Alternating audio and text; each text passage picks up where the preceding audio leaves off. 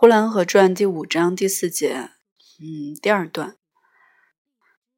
那抽屉儿的一看，这家人家真是诚心诚意，于是他就把皮尔帽子从头上摘下来了。一摘下帽子来，别人都看得见，这人头顶上梳着发卷，戴着道帽，一看就知道他可不是市井上一般的平凡的人。别人正想要问，还不等开口。他就说他是某山上的道人，他下山来是为的奔向山东的泰山去。谁知路出波折，缺少盘缠，就流落在这呼兰河的左右，已经不下半年之久了。人家问他，既是道人，为什么不穿道人的衣裳？他回答说：“你们哪里晓得？”世间三百六十行，各有各的苦。这地方的警察特别厉害，他一看见穿了道人的衣裳，他就说三问四。他们那些叛道的人无理可讲，说抓就抓，说拿就拿。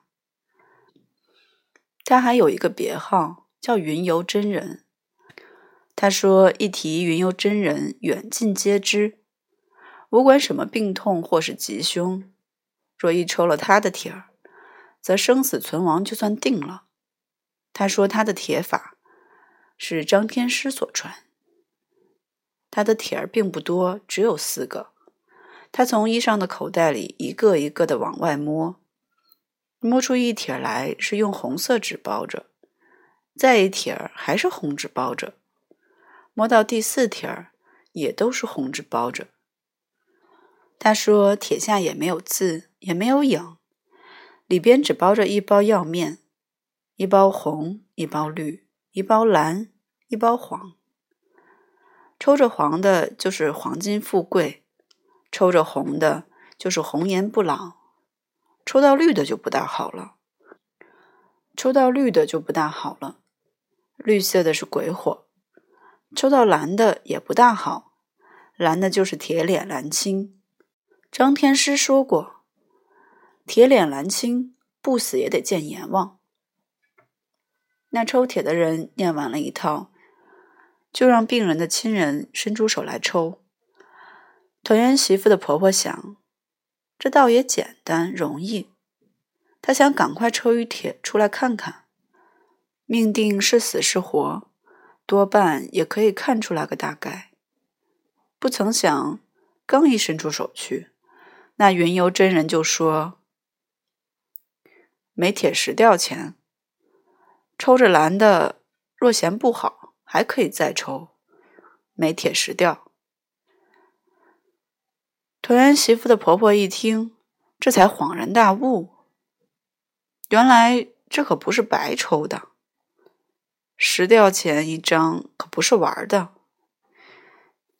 一吊钱捡豆腐可以捡二十块。三天捡一块豆腐，二十块，二三得六，六十天都有豆腐吃。若是隔十天捡一块，一个月捡三块，那就是半年不缺豆腐吃了。他又想，三天一块豆腐，哪有这么浪费的人家？依着他一个月捡一块，大家尝尝也就是了。那么办二十块豆腐，每月一块，可以吃二十个月。这二十个月就是一年半，还多两个月。若不是买豆腐，若养一口小肥猪，精心的喂着它，喂得胖胖的。喂到五六个月，那就是多少钱呢？喂到一年，那就是千八百吊了。再说，就是不买猪，买鸡也好，十吊钱的鸡，就是十来个，一年的鸡，第二年就可以下蛋，一个蛋多少钱？就说不卖鸡蛋。就说拿鸡蛋换青菜吧，一个鸡蛋换来的青菜，够老少三辈吃一天的了。何况鸡会生蛋，蛋还会生鸡，永远这样循环的生下去，岂不是有无数的鸡，无数的蛋了吗？岂不发了财吗？但他可并不是这样想。他想够吃也就算了，够穿也就算了，一辈子简简朴朴，多多少少基础了一点也就够了。他虽然是爱钱，若说让他发财，他可绝对的不敢。那是多么多呀，数也数不过来了，记也记不住了。假若是鸡生了蛋，蛋生了鸡，来回的不断的生，这将成个什么局面？鸡岂不是和蚂蚁一样多了吗？看了就要眼花，眼花就要头痛。这团圆媳妇的婆婆从前也养过鸡，就是养了死掉钱的。她也不多养，她也不少养。死掉钱的就是她最理想的。死掉钱买了十二个小鸡子，她想，这就正好了。再多怕丢了，再少又不够死掉钱的。在他一买这刚出蛋壳的小鸡子的时候。他就挨着个儿看，这样的不要，那样的不要，黑爪的不要，花膀的不要，脑门上带点的又不要。他说他亲娘就是会看鸡，那真是养了一辈子的鸡呀，年年养，可也不多养，可是一辈子针啦线啦没有缺过，一年到头花米花过钱。都是拿鸡蛋换的，人家那眼睛真是认货，什么样的鸡短命，什么样的鸡长寿，一看就跑不了他老人家的眼睛的。就说这样的鸡下蛋大，那样的鸡下蛋小，他都一看就在心里了。他一边买着鸡，就一边怨恨着自己没有用，想当年。为什么不跟母亲好好学学呢？哎，年轻的人哪里会虑后事？他一边买着，就一边感叹。他虽然对这小鸡子的选择上边也下了万分的心思，可以说是选无可选了。那卖鸡子的人一共有二百多只小鸡，他通通的选过了。但究竟他所选了的是否都是顶优秀的？这一点他自己也始终把握不定。他养鸡是养得很精心的，他怕猫吃了，怕耗子咬了。他一看那小鸡，白天一打盹，他就给驱着苍蝇，怕苍蝇把小鸡咬醒了。他让它多睡一会儿，他怕小鸡睡眠不足。小鸡的腿上若让蚊子咬了一块疤，他一发现了，他就立刻泡了艾蒿水来给小鸡来擦。他说：“若不及早的擦呀，那将来是公鸡就要长不大，是母鸡就要下小蛋。小鸡蛋一个换两块豆腐，大鸡蛋换三块豆腐。这是母鸡。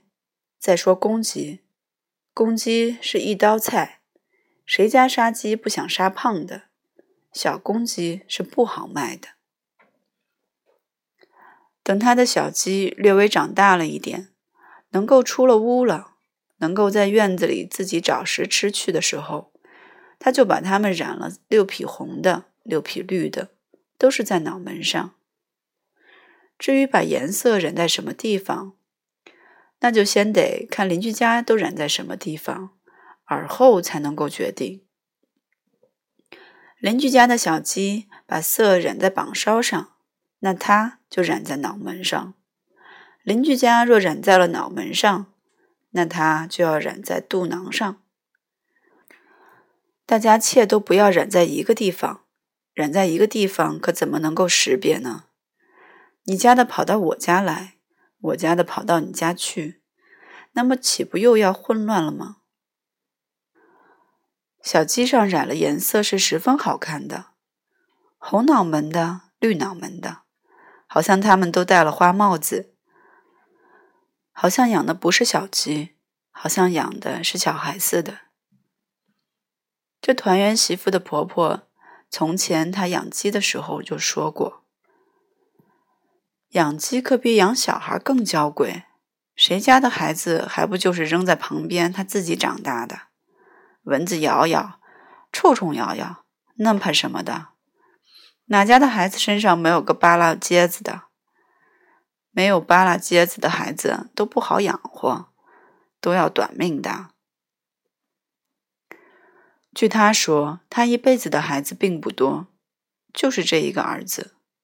虽然说是稀少，可是也没有教养过。到如今，他身上的疤也有二十多块。他说：“不信，脱了衣裳给大家伙看看，那孩子那身上的疤啦，真是多大的都有，碗口大的也有一块。真不是说。”我对孩子真没有教养过，除了他自个儿跌的摔的不说，就说我用劈柴棒子打的，也落了好几个疤。养活孩子可不是养活鸡呀鸭的，养活小鸡，你不好好养它，它不下蛋。一个蛋，大的换三块豆腐，小的换两块豆腐，是闹玩的吗？可不是闹着玩的。有一次，他的儿子踏死了一个小鸡子，他打了他儿子三天三夜。他说：“我为什么不打他呢？一个鸡子就是三块豆腐，鸡子是鸡蛋变的呀。要想变一个鸡仔，就非一个鸡蛋不行，半个鸡蛋能行吗？不但半个鸡蛋不行。”就是差一点也不行，坏鸡蛋不行，陈鸡蛋不行。一个鸡要一个鸡蛋，那么一个鸡不就是三块豆腐？是什么呢？眼睁睁的把三块豆腐放在脚底踩了，这是该多大的罪？不打他，哪能够不打呢？我越想越生气，我想起来就打，武馆黑夜白日。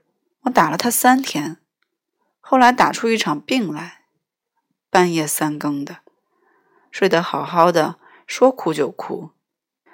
可是我也没有当他是一回子事，我就拿饭勺子敲着门框，给他叫了魂儿，没理他，也就好了。他这有多少年没养鸡了？自从定了这团圆媳妇。把积存下的那点针头线脑的钱都花上了，这还不说，还得每年头绳钱啦、腿带钱的托人捎去，一年一个空。这几年来就紧得不得了了，想养几个鸡都狠心没有养。现在这抽铁的云游真人坐在他的眼前，一贴又是十吊钱。若是先不提钱，让他先把贴抽了，哪管抽完了再要钱呢？那也总算是没有花钱就抽了贴的。可是偏偏不先，那抽贴的人贴还没让抽，就提到了十吊钱。所以那团圆媳妇的婆婆觉得，一伸手十吊钱，一张口。十吊钱，这不是眼看着钱往外飞吗？这不是飞，这是干什么？一点声响也没有，一点影子也看不见，还不比过河，往河里扔钱，往河里扔钱还听一个响呢，还打起一个水泡呢。这是什么代价也没有的，好比自己发了昏。把钱丢了，好比遇了强盗，活活的把钱抢去了。团圆媳妇的婆婆差一点没有因为内心的激愤而流了眼泪。她一想，十吊钱一贴，这哪里是抽抽，这是抽钱。于是他把伸出去的手缩回来了。他赶快跑到脸盆那里去，把手洗了。这可不是闹笑话的，这是实掉钱呢。他洗完了手，又跪在灶王爷那里祷告了一番。祷告完了，才能够抽铁的。他第一贴就抽了个绿的，绿的不大好，绿的就是鬼火。他再抽一抽，这一帖就更坏了。原来就是那个最坏的，不死也得见阎王里边包着蓝色药粉的那张贴。团圆媳妇的婆婆一见两贴都坏，本该抱头大哭，但是她没有那么的。自从团圆媳妇病重了。说长的道短的，说死的说活的，样样都有。又加上已经左刺右翻的请狐仙跳大神闹神闹鬼，已经使他见过不少的世面了。说话虽然高兴，说去见阎王，也不见得怎样悲哀，似乎一时也总像见不了的样子。于是他就问那允佑真人。两贴抽的都不好，是否可以想一个方法可以破一破？云游真人就说了：“拿笔墨来。”他家本也没有笔，大孙子媳妇就跑到大门洞子旁边那米粮铺去借去了。米粮铺的山东女老板就用山东腔问他：“你家做啥？”大孙子媳妇说：“给弟妹画病。”女老板又说：“你家的弟妹这一病就可不浅，到如今可好点没？”大孙子媳妇本想端着砚台拿着笔就跑，可是人家关心，怎好不答？于是去了好几袋烟的功夫，还不见回来。等他抱了砚台回来的时候。那云游真人已经把红纸都撕好了，于是拿起笔来，在他撕好的四块红纸上，一块上边写了一个大字。那红纸条也不过半寸宽，一寸长。他写的那字大的都要从红纸的四边飞出来了。这四个字，他家本没有认字的人，在网页上的对联还是求人写的，一模一样。好像一母所生，也许写的就是一个字。大孙子媳妇看看不认识，婆婆奶奶看看也不认识。虽然不认识，大概这字一定也坏不了。不然就用这个字，怎么能破开一个人不见阎王呢？于是都一起点头称好。那云游真人又命拿浆糊来，他们家终年不用浆糊，浆糊多么贵，白面十多吊钱一斤，都是用黄米饭粒来蘸鞋面的。大孙子媳妇到锅里去铲了一块黄黏米饭来，云游真人就用饭粒粘在红纸上了，于是掀开团圆媳妇蒙在头上的破棉袄。让他拿出手来，一个手心上给他贴上一张，又让他脱了袜子，一只脚心上给他贴上了一张。云游真人一见，脚心上有一大块白色的疤痕，他一想就是方才他婆婆所说的用烙铁给他烙的。可是他假装不知，问说：“这脚心可是生过什么病症吗？”团圆媳妇的婆婆连忙就接过来说：“我方才不是说过吗？是我用烙铁给他烙的，哪里会见过的呢？走道像飞似的，打他他记不住，我就给他烙一烙。好在也没什么，小孩子皮肉活，也就是十天半个月的下不来地，过后也就好了。”那云游真人想了一想，好像要吓唬他一下，就说：“这脚心的疤，虽然是贴了红贴，也怕贴不住。阎王爷是什么都看得见的，这疤怕就是给阎王爷赐的特殊记号，有点不大好办。云游真人说完了，看一看他们怕不怕，好像是不怎样怕的。于是他就说的严重一些：“这扒不掉，阎王爷在三天之内就能够找到他，一找到他。”就要把他活捉了去的。刚才的那贴是再难也没有的了，这红贴也绝没有用处。他如此的吓唬着他们，似乎他们从奶奶婆婆到孙子媳妇都不大怕。那云游真人连想也没有想，于是开口就说：“阎王爷不但要捉的团圆媳妇去。”还要捉了团圆媳妇的婆婆去，现世现报，拿烙铁烙脚心，这不是虐待，这是什么？婆婆虐待媳妇，做婆婆的死了下油锅。老胡家的婆婆虐待媳妇，他就越说越声大，似乎要喊了起来，好像他是专打抱不平的好汉，而变了他原来的态度了。